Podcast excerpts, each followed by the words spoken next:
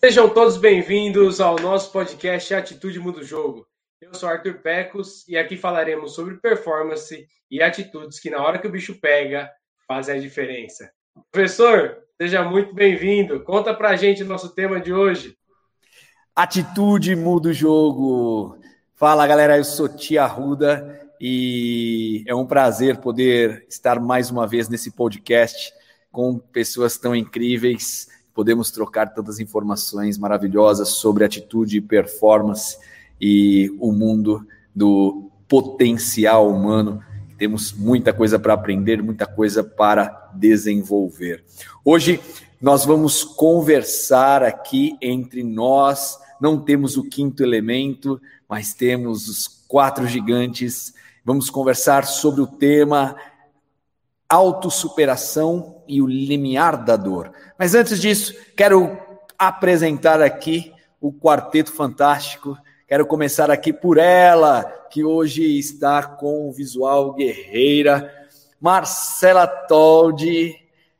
Muito bem, Júnior Alfa e Arthur Pecos. Arthur Pecos, que é um guerreiro das quadras de basquete, Júnior Alfa, o cara do MMA, e Marcela Toldi, a mulher ciclista, a guerreira da mountain bike, que está focada aí em ganhar um mundial em seu esporte. Eu sou o Tia Ruda, sou professor de meditação e vamos nessa. O tema de hoje, limiar da dor. E quem trouxe esse tema foi nossa amiga Marcela Toldi aqui. Ela sugeriu esse tema e queria saber, Mar, da onde veio a primeira vez que você pensou em falar sobre isso? Qual foi a ideia? Me conta um pouquinho. Compartilha aqui com a gente. Por que falar do limiar da dor? Fechou. Fala, galera.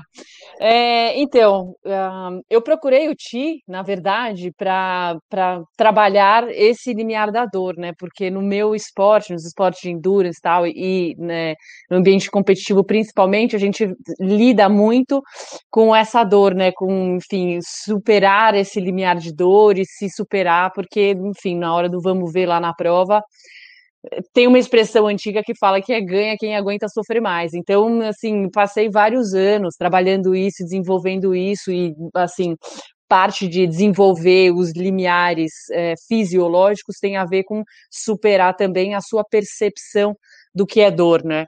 Então, começamos a conversar sobre isso e daí a gente decidiu trazer esse tema né, para o grupo hoje para discutir. E eu fiquei incumbida de ir atrás da, da pesquisa, né, do que a ciência fala, do que já, já se tem descoberto sobre a dor, né, o que significa. Então, é, vou compartilhar isso hoje. Toca o barco ou... Acho que já podia começar por isso, até para que nós surfemos essa onda você trazendo aí o que você tiver de informação técnica a respeito, é, porque aí começamos a trocar essas informações e aprofundamos aí, vamos trazer os cases, vamos trazer experiências, mandem ver. Bora, eu, Marcela, eu espero que vocês. Uh, Marcela, antes de mais nada, a dor é psicológica? Vamos ver. Eu espero que vocês estejam preparados para esse, esse podcast de hoje. Esse, esse tema não, foi muito interessante, muito legal de pesquisar. É, então, eu vou começar com a base teórica. É, tem um, tem um professor de Stanford que é, ele dá uma aula de dor, né? E ele faz a introdução de algumas aulas dele falando sobre a definição de dor. E ele fala que basicamente assim, na visão científica, né, uma experiência sensorial e emocional desagradável que está associada ou é, descrita, né, é descrita para relacionar uma real ou potencial lesão de tecido, né? Então, a dor ela começa como um estímulo sensorial, né, que a gente tem, tem os receptores no corpo, então eu recebo esse estímulo, mando via né, sinal elétrico, né, um impulso elétrico para o cérebro, ele chega no tálamo, que é no centro do cérebro, e ele distribui para regiões no cérebro que interpretam essa dor e reagem de acordo, né? Então tem várias regiões no cérebro que estão relacionadas com essa percepção. Dentre elas, as duas principais são a, a, a região de, né, que controla as emoções e a nossa cognição. É, e, e, é basicamente um mecanismo de defesa, né? Porque a gente precisa se proteger. Então, a gente tem que sentir dor para, enfim, saber quais são as ameaças do nosso ambiente, né? Então, mas ele mostra nessas regiões que tem várias regiões ligadas com o emocional e com o nosso estado psicológico, né? Então, se você é, tem vários fatores que influenciam, por isso que tem um monte de gente que você é, vê, sabe, vê que a percepção de dor é diferente para, enfim, numa população, se você pega uma população, cada um tem uma percepção diferente de dor, né?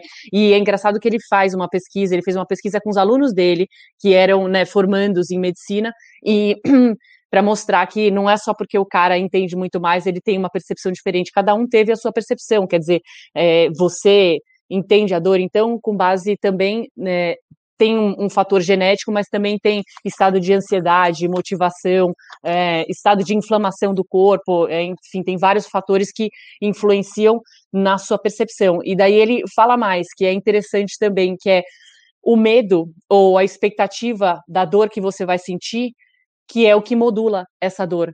Olha que interessante. Então, quando você coloca a mão na água e você não está esperando nada, você tem uma percepção diferente de vou colocar a mão na água gelada e vai estar tá gelado e eu sei que vai doer. Então, então é, esse é só um dos, é, dos detalhes, enfim, dessa análise científica, né? E daí a gente tem os neurotransmissores que a gente produz tal é, que eu posso entrar já já. Daí eu fui ver, enfim, a metodologia do Wim Hof, que é aquele cara, o, o homem do gelo, que faz as respirações e que entra na banheira de gelo e que tá tudo bem, e tem, enfim, um, uma explicação científica muito plausível, que faz muito sentido e que a gente também usa, né, para fazer o paralelo com a nossa meditação. É, e também, enfim, fui olhar um pouco de fadiga e de depressão, e tem uma correlação muito grande entre isso, mas é, vou também deixar vocês falarem. Não, é gente... É, eu, eu, eu, fico sempre observando de forma prática, é, quando eu vou treinar, por exemplo, como eu lido com as sensações é, de dor num dia, por exemplo, e como isso influencia a minha percepção sobre a realidade para sempre. Por exemplo, é, num determinado momento, é, eu faço uma técnica que ela gera uma dor. Aí, se eu é, gerencio o meu emocional né, durante o período que eu estou sentindo aquela dor, e eu sei que aquilo é passageiro, que eu vou conseguir ultrapassar aquela barreira, muitas vezes o que, que acontece? É, aquela sensação ela se modifica o meu corpo ele gera como uma modificação nas sensações, nas sensações físicas e o emocional se aquieta, a mente para de reclamar e o corpo para de reclamar. E aí, por exemplo, vou, vou usar alguns números para poder desenhar aqui para nós e o exemplo ficar um pouco mais palpável e a gente poder imaginar. Então, de repente, eu faço uma prancha, uma técnica como a prancha, e faço pela primeira, primeira vez na vida, eu faço 15 minutos de prancha. E durante a experiência de, construir, de construção, de permanência nessa prancha é, de forma imóvel, eu terei como é, um mecanismo de defesa o meu cérebro mandando comandos para mim dizendo: tá doendo, sai daí. Só que se eu lidar, de, dependendo de como eu conversar com minha própria mente, é, o corpo vai parar de reclamar. E aí eu vou chegar ali aos 15 minutos de permanência, com dor ou sem dor. É, só que, de acordo com a repetição disso, por exemplo, no dia seguinte eu vou lá e faço novamente. Depois eu faço novamente. Depois de um tempo, terceiro, quarto, quinto dia, é, o corpo já aceitou aquele, aquele tempo. É, ele já entendeu que não precisa é, de, um, de um estímulo, de, uma, de, um, de desencadear uma proteção, porque não vai te machucar, mas sim vai te fortalecer, por exemplo. Enfim, o que, que eu quero dizer é que toda vez que você ultrapassa uma dessas barreiras, parece que vem um conjunto de habilidades junto é, com essa ação isso, se, isso reflete mais um monte de coisa. Então, por exemplo, é, eu fiz a prancha, só que agora eu aprendi a ultrapassar aquela barreira. E isso se multiplica para todas as outras técnicas. Então, estou é, treinando a prancha especificamente, mas é possível que de repente eu faça uma outra técnica muscular muito forte e o meu cérebro se, se, se, se comporte exatamente como, a pran na, como ele se comportou na prancha.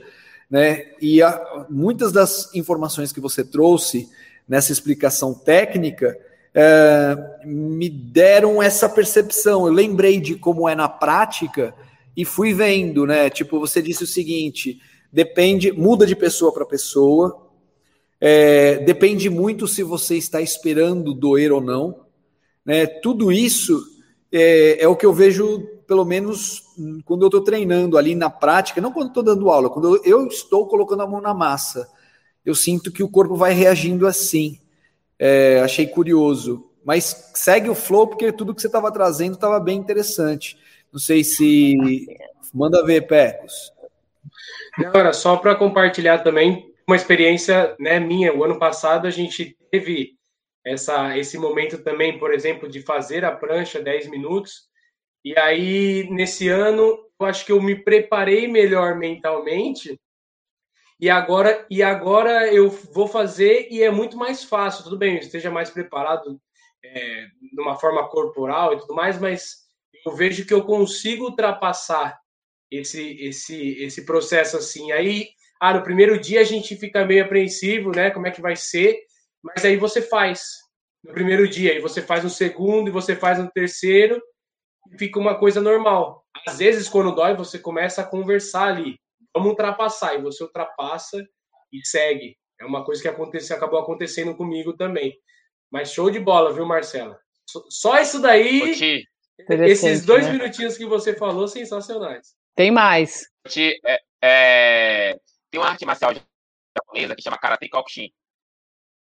É, é, um, é um estilo, é um estilo um pouco diferente do, do karatê. Como a, chama? A regra karatê Kokushin. Karatê Kokushin. A regra é o seguinte, não vale soco no rosto, mas vale chute. E da cabeça para baixo é porrada no corpo. Eles não esquivam. Eles praticamente eles na luta eles absorvem o tempo todo os golpes no corpo. E é, e é uma coisa muito dura. E eu vejo algumas lutas, assim, as regras, tem um, tem um desafio que são de 100 lutas no dia, né, para se tornar uma faixa preta lá. E é interessante que cada vez que você vai tomando um golpe, né, vai tomando um chute na coxa, vai tomando um golpe no braço, com o passar do tempo, você vai, você literalmente vai se acostumando, a sua percepção de dor, ela começa a mudar. Você vai quebrando aquela barreira. Né, você Ontem doeu. Amanhã, amanhã já dá um pouco menos. No outro dia já dá um pouco menos. E aí vai. Sabe que eu conheci um. Eu tive um colega que ele fazia suspensão. Vocês sabem o que é suspensão? Não. Suspensão é, são os ganchos que colocam. São, a pessoa perfura as costas, depois suspende o corpo. É, é muito louco, porque é um dos caras mais. Eu vou usar a palavra fofo. que louco. O cara, você conversa com ele, ele é um cara, tipo, sereno, é um cara que tem uma. Ele conversa assim. Silas, ele é body piercer. E o Silas não para. Você fala assim: como pode esse cara ser um cara que faz suspensão, né? Aí depois você inverte, você fala assim, caramba, ele é assim talvez porque ele faz a suspensão, porque aquilo foi mexendo com ele. E dentro do grupo dele, eu conheci um outro parceiro que ele falou sobre uma experiência de, eu não tenho a informação 100% aqui é, para afirmar qual é a tradição que faz isso, se é africano ou indígena, é, mas é uma experiência que você é trancado num quarto com mil abelhas. Hum. E, e aí elas pousam em você. Nossa, vale tudo, né? Aí no rosto também. Ai, que aflição. E é no rosto. a intenção é que elas piquem mesmo. Caraca. Para você expandir esse limiar da dor. Isso é de tribos ancestrais. É, e é, um, é uma passagem, é uma, é uma como chama? Um, uma, quando você tem uma. Um, um ritual? Um ritual, isso, os guerreiros é, dessas tribos. Mas, enfim, eu queria muito ter informação de repente eu compartilho num próximo podcast de quem é a tribo. Seria muito legal ter. Mas me recordo muito dele me contando, porque ele fez né, essa, essa, esse experimento. E, e, e, a intenção, não, e ele disse o seguinte: ele é um cara que. É, não, não, sei se eu poderia dizer que ele talvez seja um pouco masoquista, né? Mas é, a experiência em si é até onde você aguenta, né? Ah, e isso não pede tem... para sair. Pede para sair, né? E se eu não me engano, tem um momento que você põe um saco com as abelhas no rosto. Ah, meu Deus. É bem hard. E aí sabe o que, que ele, a, a qual é a, qual é a, o depoimento desses caras? É. Só abrir um parênteses aqui porque a gente está num podcast público, né, gente? Nenhum, nada do que nós estamos falando aqui deve ser praticado em casa, ok? Pelo amor de Deus. É, nós estamos conversando aqui sobre, sobre informações que nós temos e compartilhando com vocês da melhor forma possível, mas isso jamais deve ser feito em casa. Você não está sendo incentivado a fazer isso, ok? Continuando, o que ele trouxe é que tem uma sensação de paz. Atravessando esse limiar da dor, vem uma sensação de paz. E aí eu trago, por exemplo, as, os desafios nos exercícios de meditação quando você vai ultrapassar ali, é, você ultrapassa uma barreira, por exemplo, do, da, da, da, da superação física, o que você encontra é o aquietamento também. E, e aí também poderia ultrapassar aí para as tradições in, hindus, eu ia falar indígenas, mas não, indianas. Existem algumas culturas que usam é, a mortificação de determinadas partes do corpo para levar o indivíduo a um extremo de, de sensação de dor, para que ele tenha que ultrapassar esse, essa dor e, nesse processo, alterar a consciência e alcançar alguns estados avançados da própria mente.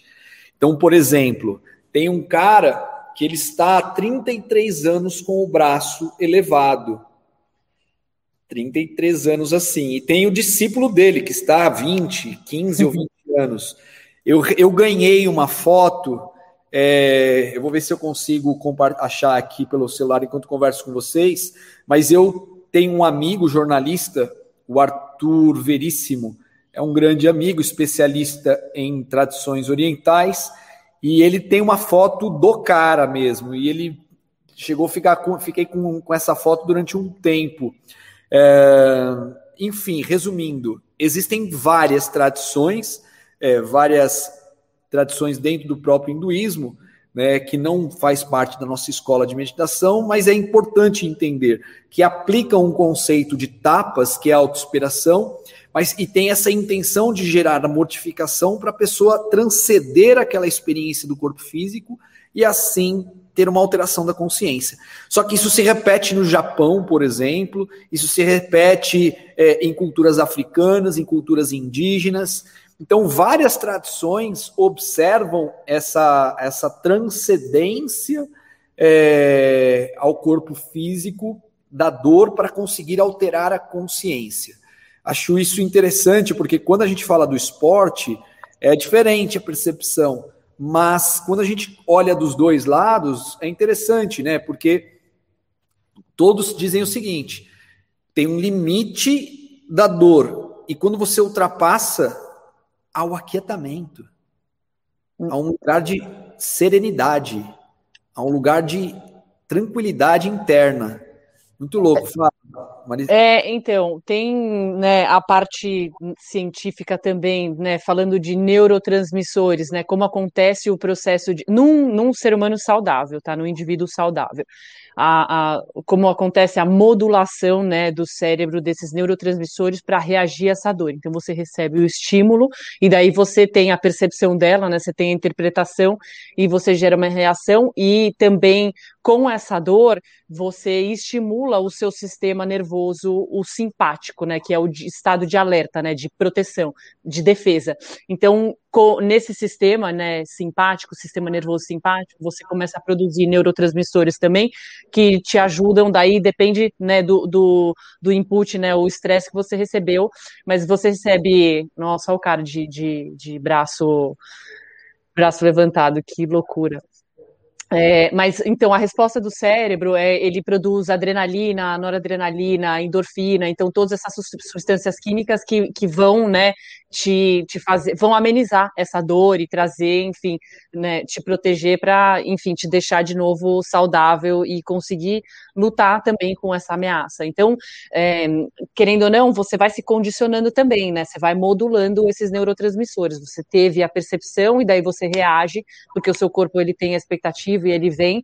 Só que eu preciso esperar, porque demora um tempo, né, para o corpo começar a produzir os neurotransmissores que vão proteger o meu corpo, né, e fazer eu reagir. Então, amenizar a dor e, enfim, que seja se for uma ameaça correr e etc. Então, esse estado de êxtase, né, com certeza tem a ver com um, uma abundância de serotonina, por exemplo, dopamina, é, enfim, adrenalina. Serotonina é mais para, enfim, relaxamento, mas também a gente entra nisso, né, em outro estado, na, na história do Wim Hof, lá na, no, no, método dele de respiração, ele modula muito bem, e daí nos, nas duas fases tem é, neurotransmissores específicos que você vai produzindo, que daí te levam, né, nesse, a esse estado de êxtase, de transe, que a gente chama que, enfim, você, você tá... É...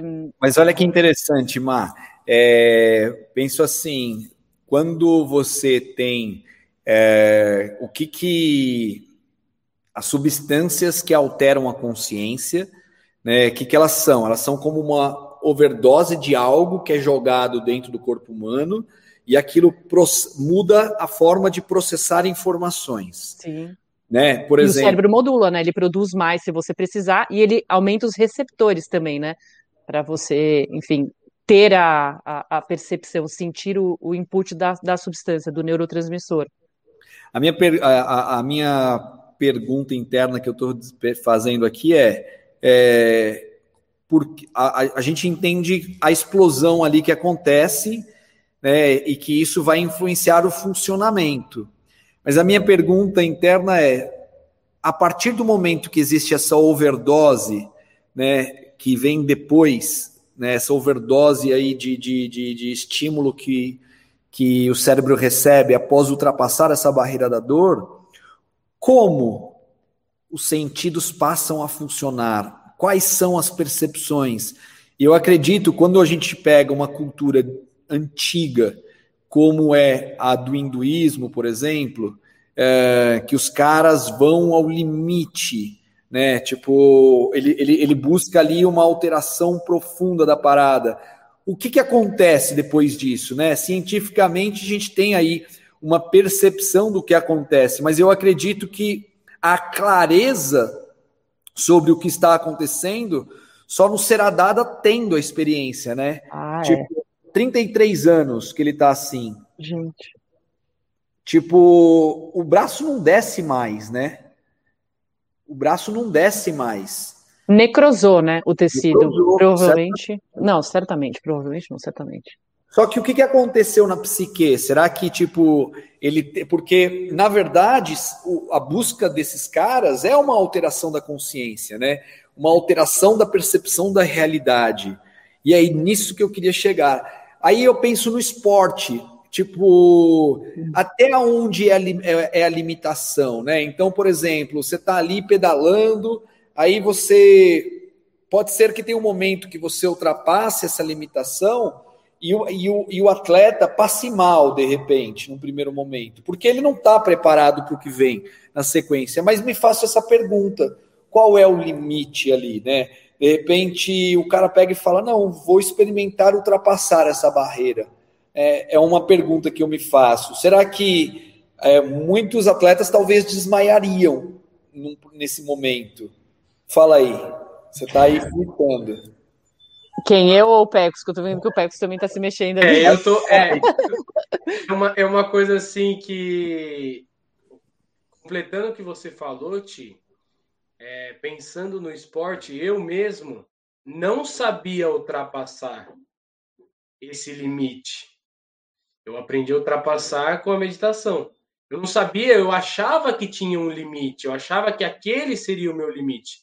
Então eu acredito que muitos dos atletas não saibam qual realmente é o limite dele para treino, dele para dor. Então assim, é uma coisa que eu, por exemplo, não sabia. Eu achava que eu sabia que era aquele limite. Mas eu por comecei exemplo, a fazer. Quantos, quantos arremessos você já deu num dia? Vamos, vamos, vamos brincar aqui. Quantos arremessos deu numa, no dia que você mais treinou na vida? Ah, não sei. Chuta. É difícil, é. Difícil? Tipo, sim, é difícil, porque às vezes você pode pegar para uma série e fazer mil arremessos. Mil você arremessos. pode fazer, por exemplo, 500 arremessos certos. Mas, mas você fazer. Você já fez direto, mil arremessos um dia? Direto, direto, com certeza. Com Marcelo, certeza, quantas horas você já fez de bike de rolo? De rolo, já fiz seis horas. pra, certamente para muita gente esse número Bastante. já deve ser surreal, eu imagino. Eu não sei. E tem gente que faz muito mais, é. Total. Ah, é? Não, é eu tava pensando muito é. menos. É. Eu tava pensando no muito menos. Ah, não, pra... assim, lógico, normalmente você faz o treino de uma hora, duas horas no máximo no rolo, que realmente enche o saco. É que, tipo, sei lá. Eu também estava numa fase de base e falei, ah, vou treinar um pouco a cabeça também, vou ficar aqui, ó, sentada, vamos ver. Quanto Isso seis horas. Seis horas. Júnior, quantos chutes ou socos você deu num dia? Chute, eu já dei mil, mil chutes, Ti. Num dia? Dia.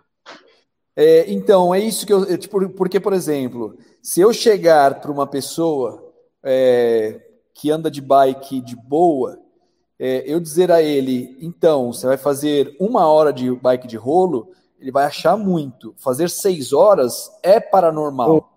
É. Dar mil chutes, dar mil arremessos, já é fora do comum, né? Mas aí eu me pergunto, será que Marcela, se você um dia, se você se preparasse emocionalmente, tipo, meu, vou fazer 12 horas de de rolo, Será que seu corpo não aguentaria? Eu acho que aguentaria. Ah, eu acho que aguentaria. Assim ia como... doer.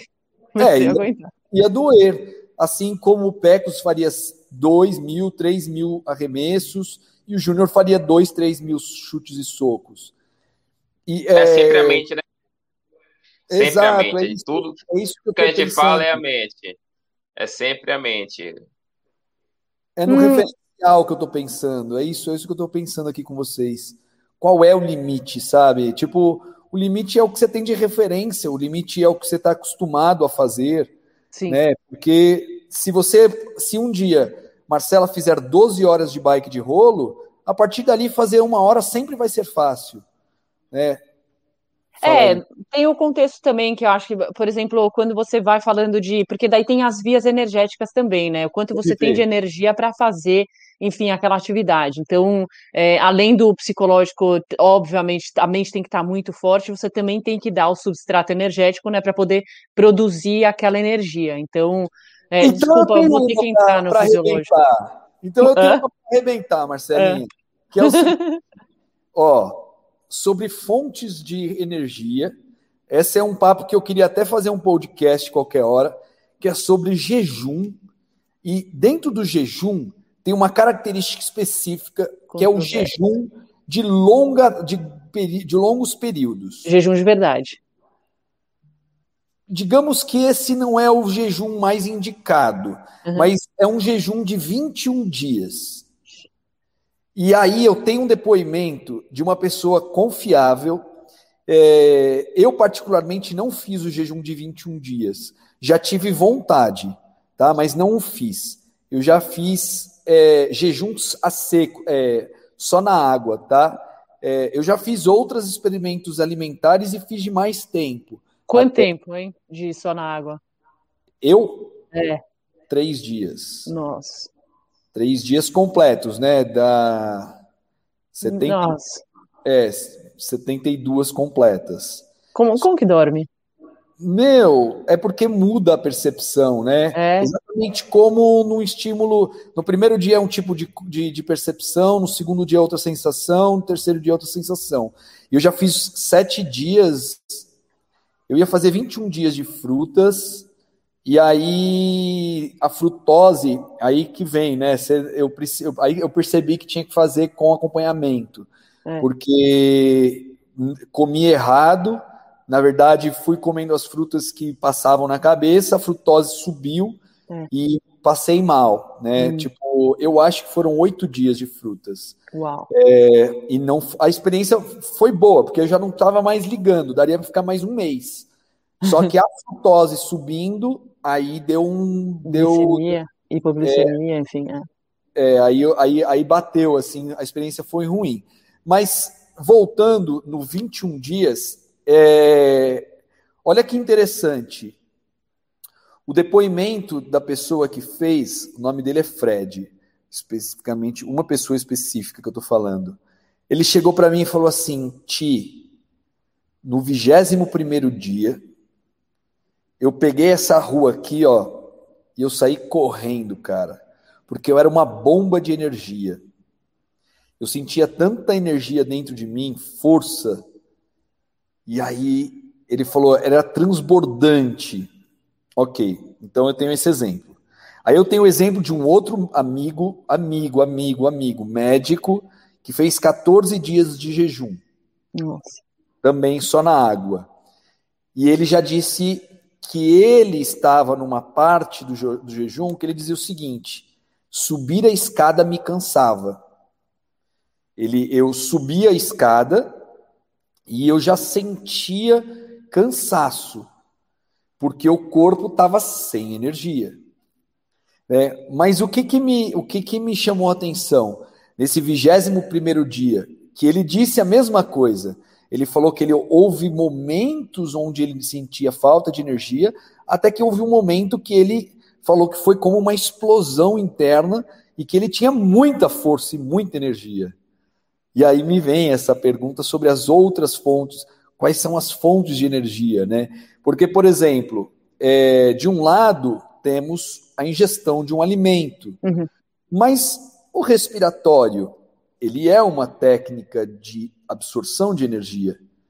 Ele está é tá envolvido né, no, no processo, ele é um componente né, na geração de energia, o oxigênio. Então, mas calma, peraí.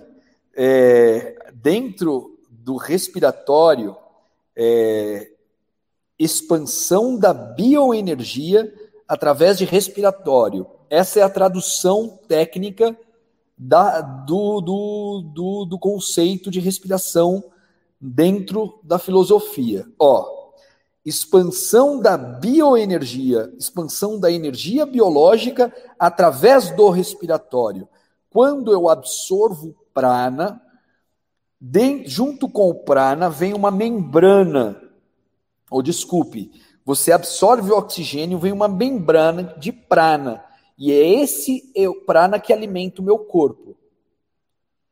Esse prana que gera uma expansão da minha energia interna. Essa é a partícula que me importa na respiração, quando nós estamos mexendo. Quando a, a, pela ciência observa o oxigênio, mas eu queria observar o prana, uhum. É, é, o chamado Shi, Ki e prana. Shi em japonês, não, em chinês, Ki em japonês e prana em sânscrito. Qual que é a minha questão? É sobre esse tipo de absorção como uma ferramenta para o atleta. Porque quando a gente observa, é sempre assim. Você trouxe o exemplo perfeito. É, o oxigênio é um dos componentes. Mas aí eu me pergunto, mas e essa percepção do prana, né? Eu queria poder trazer mais informações que aqui eu não consigo. Infelizmente, nesse episódio, eu vou me preparar mais para o próximo, mas aqui eu me limito a essa, a essa, a essa, essa forma de expressão. Ô, Ti, é, eu mas eu consigo fazer posições também, pode falar, Alfa. Sobre a minha experiência. Eu, como lutador, eu tenho que cortar muito peso.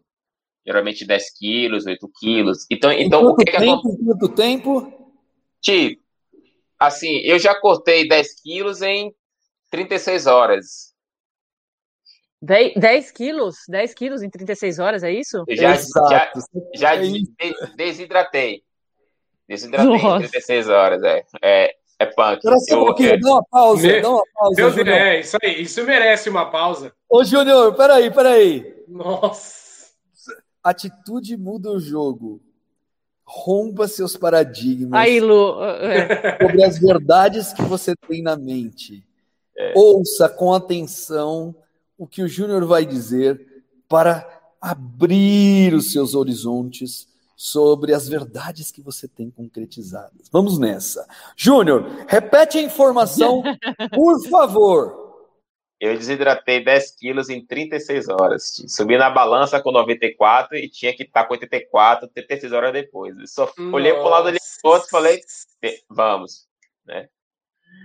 É, mas é isso. Então... É, fechou a boca, acabou, não é nada. E sauna, nossa, bom, é, não, é, não fala para não, não incentivar ninguém, né?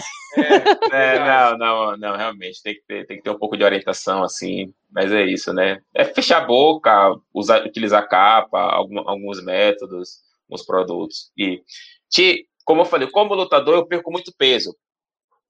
E eu já passei por alguns jejuns de, 24, de 48, 24 próximos à pesagem, que, é um, que é, um dia, é um dia antes da luta. Só que tem um fator, Ti. Eu já venho sendo desgastado, literalmente, alguns dias antes. Cinco, seis, sete ou até mais dias. Eu venho diminuindo, diminuindo minha alimentação. Né? Eu diminuindo. E diminuindo o carboidrato, minha, a, a, as fontes energéticas e maltratando meu corpo. Então, quando eu chego para fazer, entre aspas, o jejum, realmente esse jejum, é 48 ou 24, depende muito, depende muito da estratégia, eu praticamente eu já estou zerado de energia. Meu corpo já está no limite. Porque uma coisa é chegar aqui agora, fazer, vou fazer jejum. Eu tenho um estoque. Eu não sei quanto, mas eu sei que eu tenho. Outra coisa é quando eu já venho ali diminuindo treinando, porque uma coisa é diminuir e não treinar, outra coisa é diminuir e ficar em atividade. Eu, eu, quando meço a tirar medida de gasto calórico, é no mínimo 800 calorias por treino. Então, eu faço dois treinos por dia para fazer essa perca. Então, 2 mil calorias. Fora o gasto calórico do meu corpo normalmente. E, e botando no máximo 600 calorias por dia. Aí, quando chega dois dias antes, né, eu faço eu faço esse jejum e ainda tenho que treinar. Ainda tenho que treinar. E o que te falou, por experiência, por experiência própria, na, na, na, minha última luta, eu utilizei o respiratório e eu, eu me senti muito mais energizado, né? Que ainda tinha que, ainda tinha que cortar mais os 300 gramas, mais ou menos. Senti muito mais energizado, sem, sem consumir alimento nenhum. Então, assim, realmente, a, a, esse, esse, essa bioenergia te, existe. Eu sou a experiência viva disso. Eu acho que o grande ponto aqui dessa, dessas conversas, aqui não só para é, o nosso squad, aqui nosso time, é, que certamente vai mexendo conosco nessas conversas, eu vou ouvindo aqui, já vou abrindo minha cabeça, certamente é, cada um de nós aqui estamos aprendendo, mas acho que mais do que nós por aqui, é, a, a, intenção do, dessa conversa romper limitações, romper paradigmas, romper verdades, né? Porque nós seres humanos temos ali muitas vezes é, um, algumas definições da verdade que nos limitam, né? Então, acredito eu que poderia dizer: atitude muda o jogo, rompa paradigmas, é, descongele dos paradigmas que limitam de que você desfrute da máxima potência que existe aí dentro, né? Estou é, brincando aqui um pouquinho, porque quando você ouve todas as informações, a Má trazendo esse universo técnico, o Pecos falando sobre é, o que ele não conhecia sobre ele mesmo, o Júnior falando sobre 30 e... não, é, 10, 10 quilos, 10 quilos em, em 36, 36 horas. 36 horas. Nunca mais vou esquecer isso. Exato, eu trago o jejum de 14, jejum de 21 dias. Eu acho que o grande ponto aqui é que muitas vezes a limitação, como o próprio Júnior disse, a limitação está dentro da cuca, né?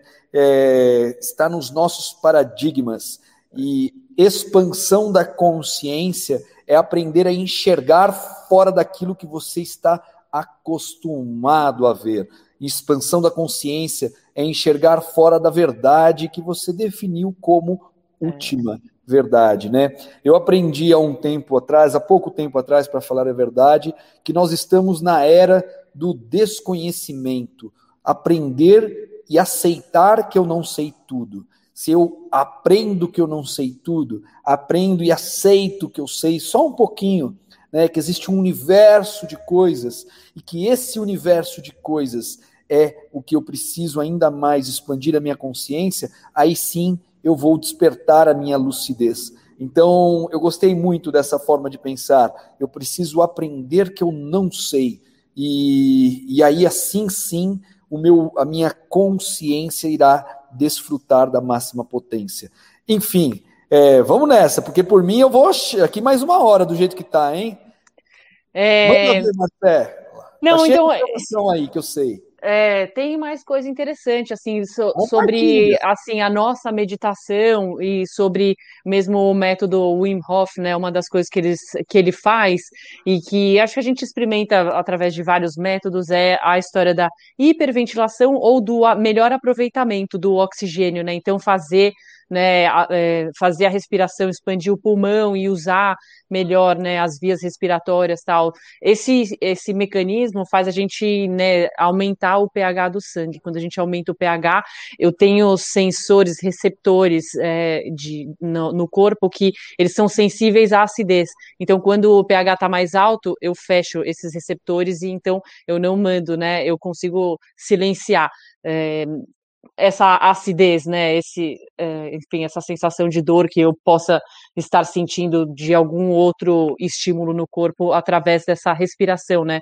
E tem também um outro mecanismo que ele faz no caso dele, né, que é o a hipóxia, que é segurar depois né, a respiração, e daí você vai diminuindo a quantidade de oxigênio no sangue.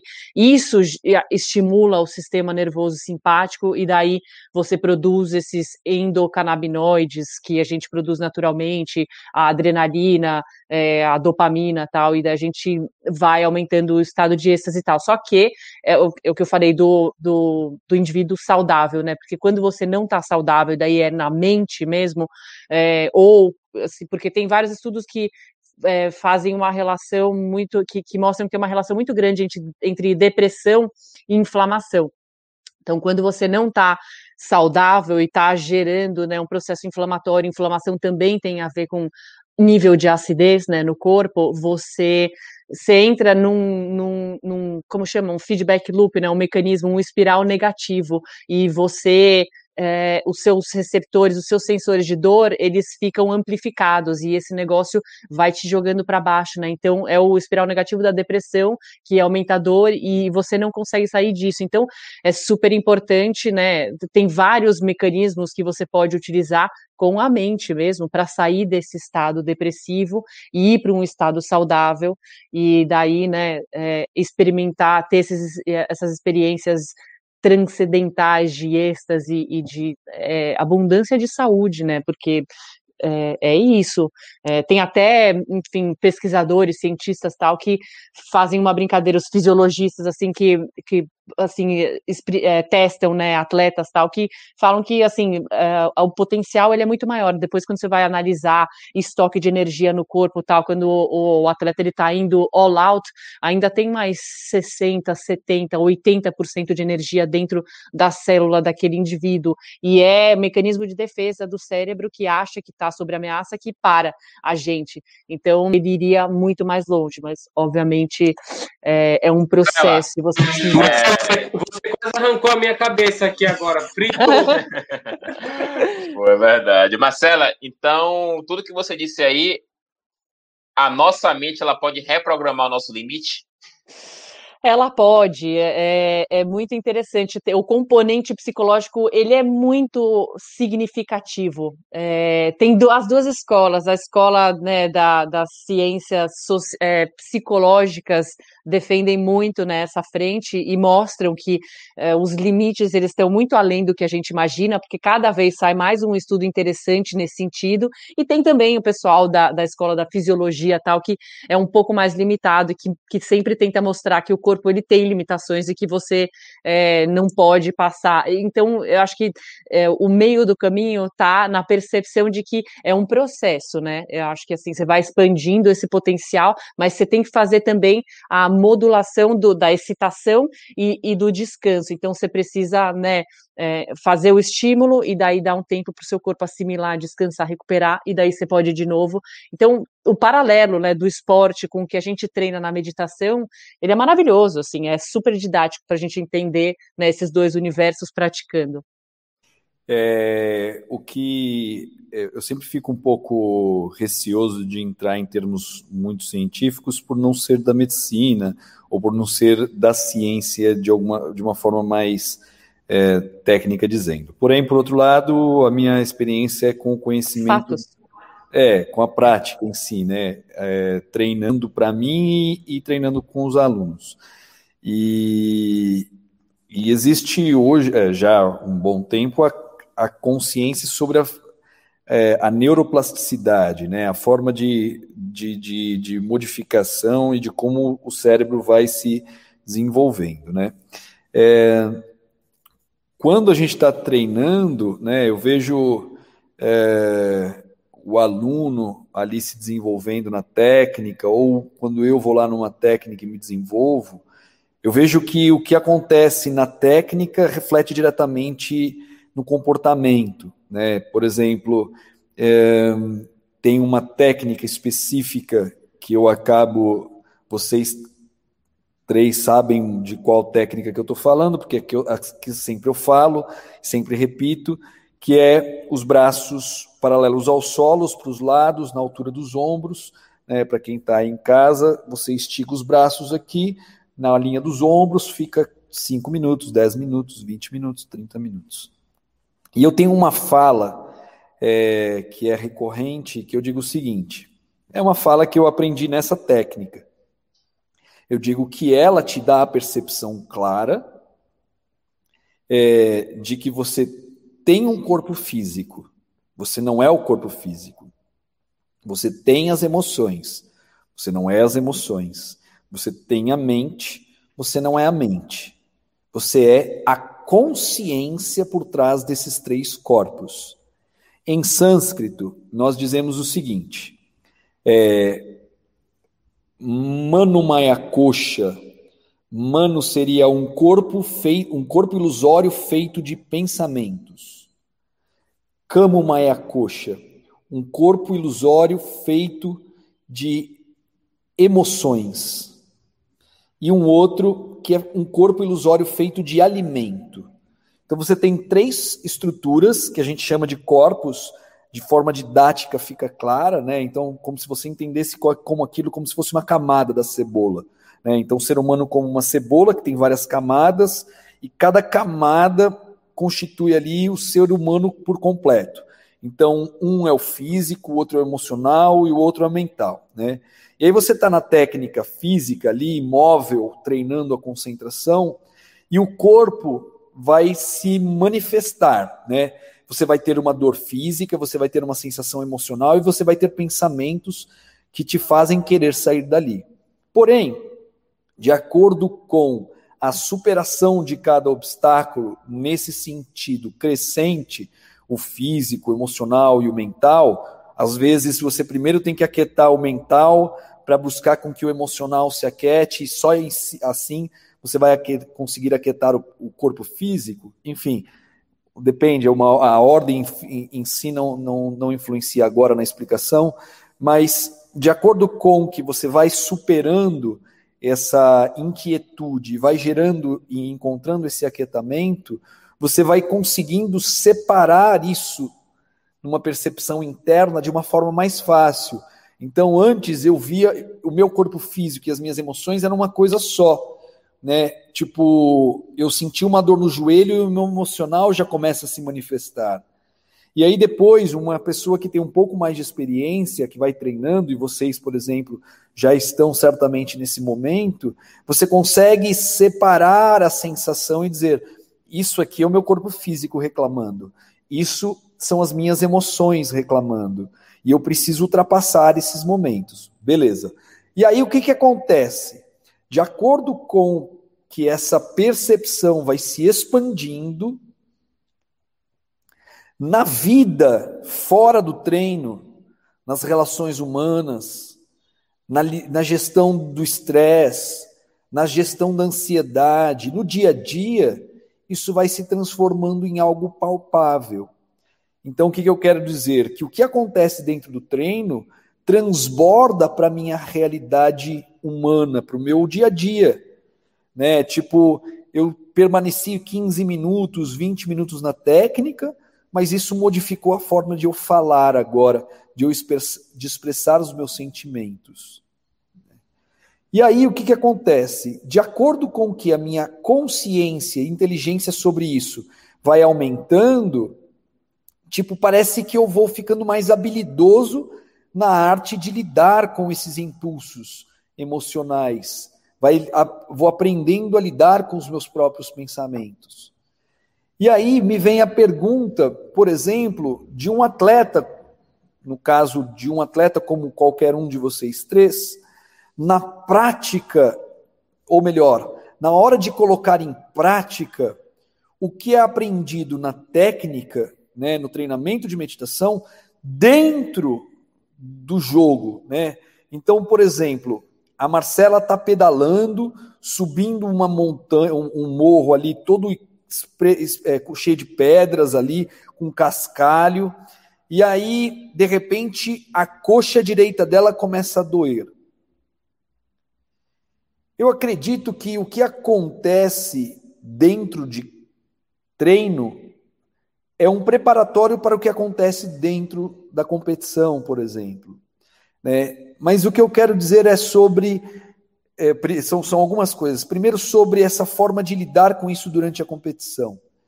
É, a forma de lidar com as emoções, a forma de usar o pensamento, né?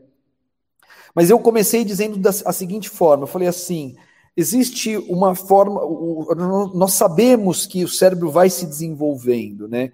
Sabemos que as habilidades internas vão se expandindo, consciência vai aumentando.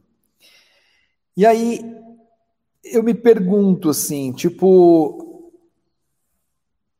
o, o, o Júnior falou, é, tá tudo na mente, né? Tipo, a mente pode aumentar a nossa capacidade, pode aumentar o nosso limite, né? E eu acho que sim, é, é possível aumentar, é treinável aumentar. É, Podem, a ciência pode dizer que não, ainda assim eu vou dizer, olha, eu acho que talvez vocês estejam atrasados, né? Tipo, talvez vocês não estão olhando por um prisma ainda que talvez seja, estamos falando de coisas diferentes, mas na prática a gente vê isso acontecendo, né? Na prática a gente vê a pessoa modificando o comportamento, na prática, eu vejo que quando eu entendo a separação entre físico, emocional e mental, a minha forma de lidar com a dor e com as emoções se modifica. Enfim, eu estou filosofando aqui, é, buscando as informações que nós estamos conversando. Na minha cabeça está tá nesse sentido. Fala aí, Mar. Um, eu acho, assim, eu tenho uma coisa do, assim, do, do mundo da ciência, né, que, assim, tudo que se descobre é com base em estudos científicos e na resposta que você tem, né, através desses estudos. Então, você pega é, pessoas é, ou animais e faz experimentos nesses animais e vai testando, sei lá, substância química, tipo de estímulo tal, e, e vai vendo padrões e ver quanta relevância tem aquilo se, se tiver nível de, é, de significância é, relevante, daí você pode concluir que aquela informação é, enfim, é um dado sólido e que você pode, enfim, é, afirmar com um nível de certeza que aquilo é, é assim, é esse tipo de verdade. Então, é, é percepção de, de informação com base né, em. É, é a gente está lendo a resposta. É, agora, é, tem, tem uma realidade que eu acho que assim que a gente descobre através da meditação, meditação que a gente estimula tal que é, que realmente, assim, acho que ela pode ser muito maior e que a gente talvez não tenha explorado, porque é isso, eu nunca cheguei nessa realidade. Então eu entendo o ponto que você está querendo falar, porque realmente a ciência ela, ela lida com fatos, né? Então é com base no que já aconteceu, não.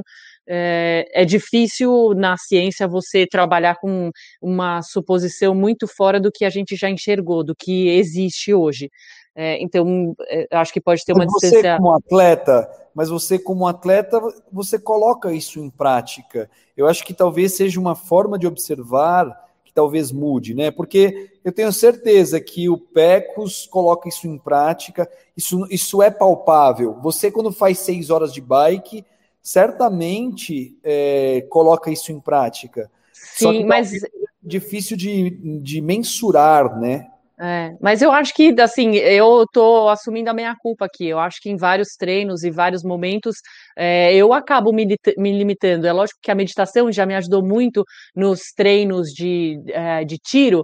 Ah, eu tento sair do, né, dessa zona aqui de percepção da dor e subir para esse lugar que é né, acima das nuvens, onde eu estou mais de observadora do que está acontecendo e realmente é, faço uma releitura do que está acontecendo para me desapegar da dor e da emoção mas é, ainda tem um limite, assim, um limite é, relevante. Então, toda vez que, entendeu, eu vou, vou, vou, passo, passo, passo muito, de repente eu pago uma conta, sabe? Parece que eu bato numa parede, assim, e, nossa. É, e daí, lendo, enfim, textos, é, o que a ciência já escreveu, tem muitas evidências de que a fadiga, ela não é só central, né, do cérebro, ela é periférica também. Então, tem um desequilíbrio químico que acontece no músculo. Então, é, isso que talvez a gente pode levar para um outro podcast. Assim, tem é, hoje né, na ciência se fala muito de que tem o componente é, central, mas tem também o periférico e que ele é mais relevante do que o central na fadiga especificamente. É, mas é, eu entendo que, de novo, a gente está vendo fatos do que já aconteceu e talvez é, a gente não, não, não tem como mensurar o que a gente não enxerga, então buscar, né, é, assim, transcender e ir muito além é difícil, assim, porque é um caminho novo, né?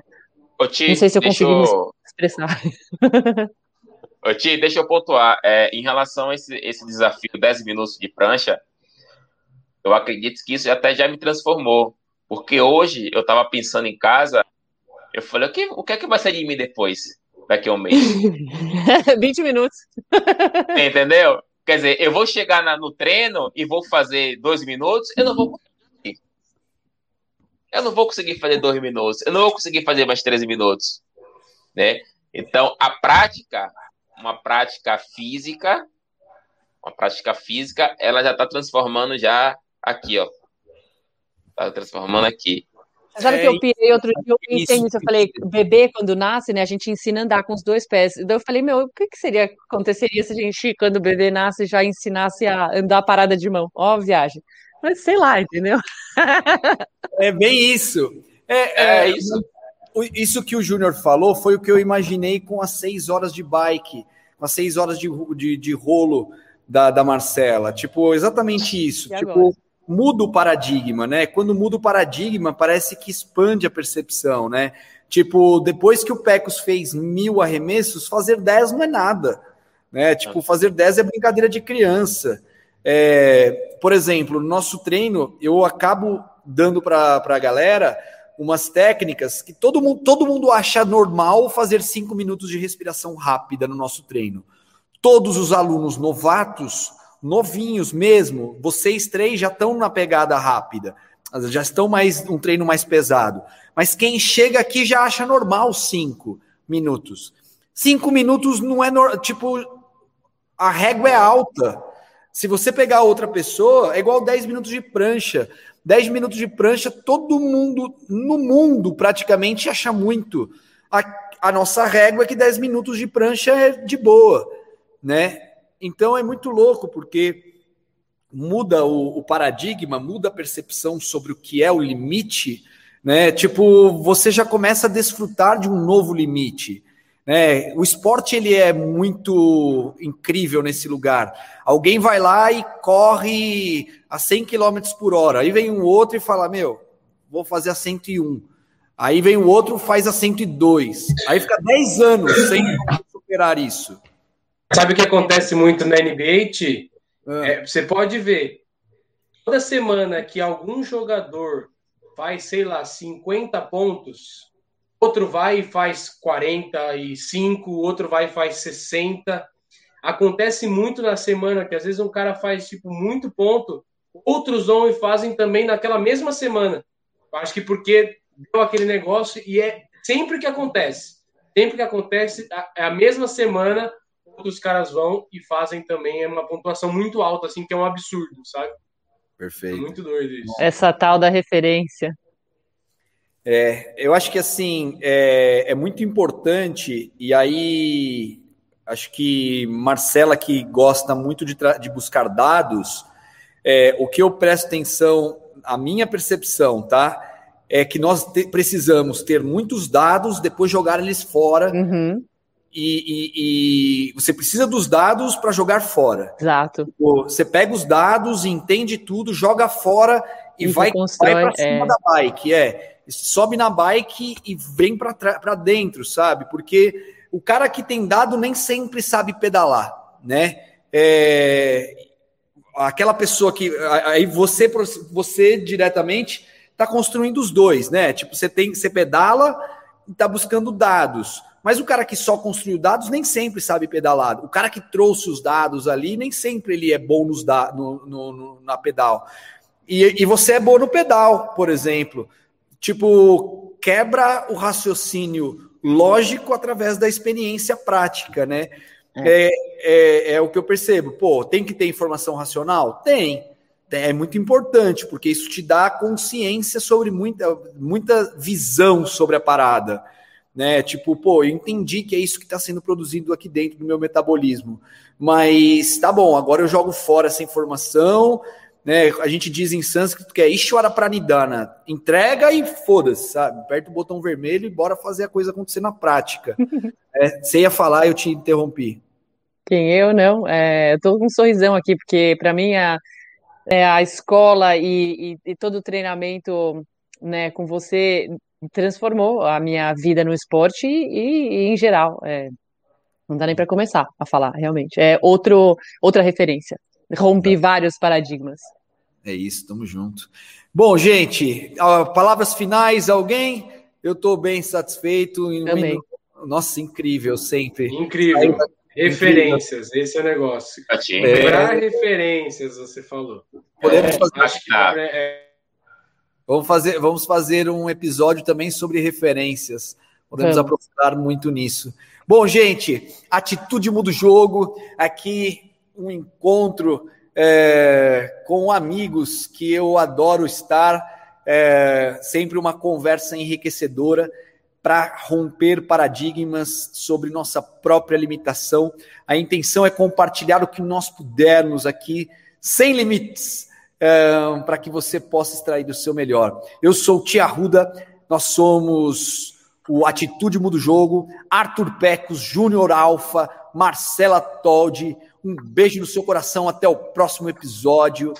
Atitude muda tudo. A atitude muda o jogo. Bora vencer, porque essa é a única opção. Valeu!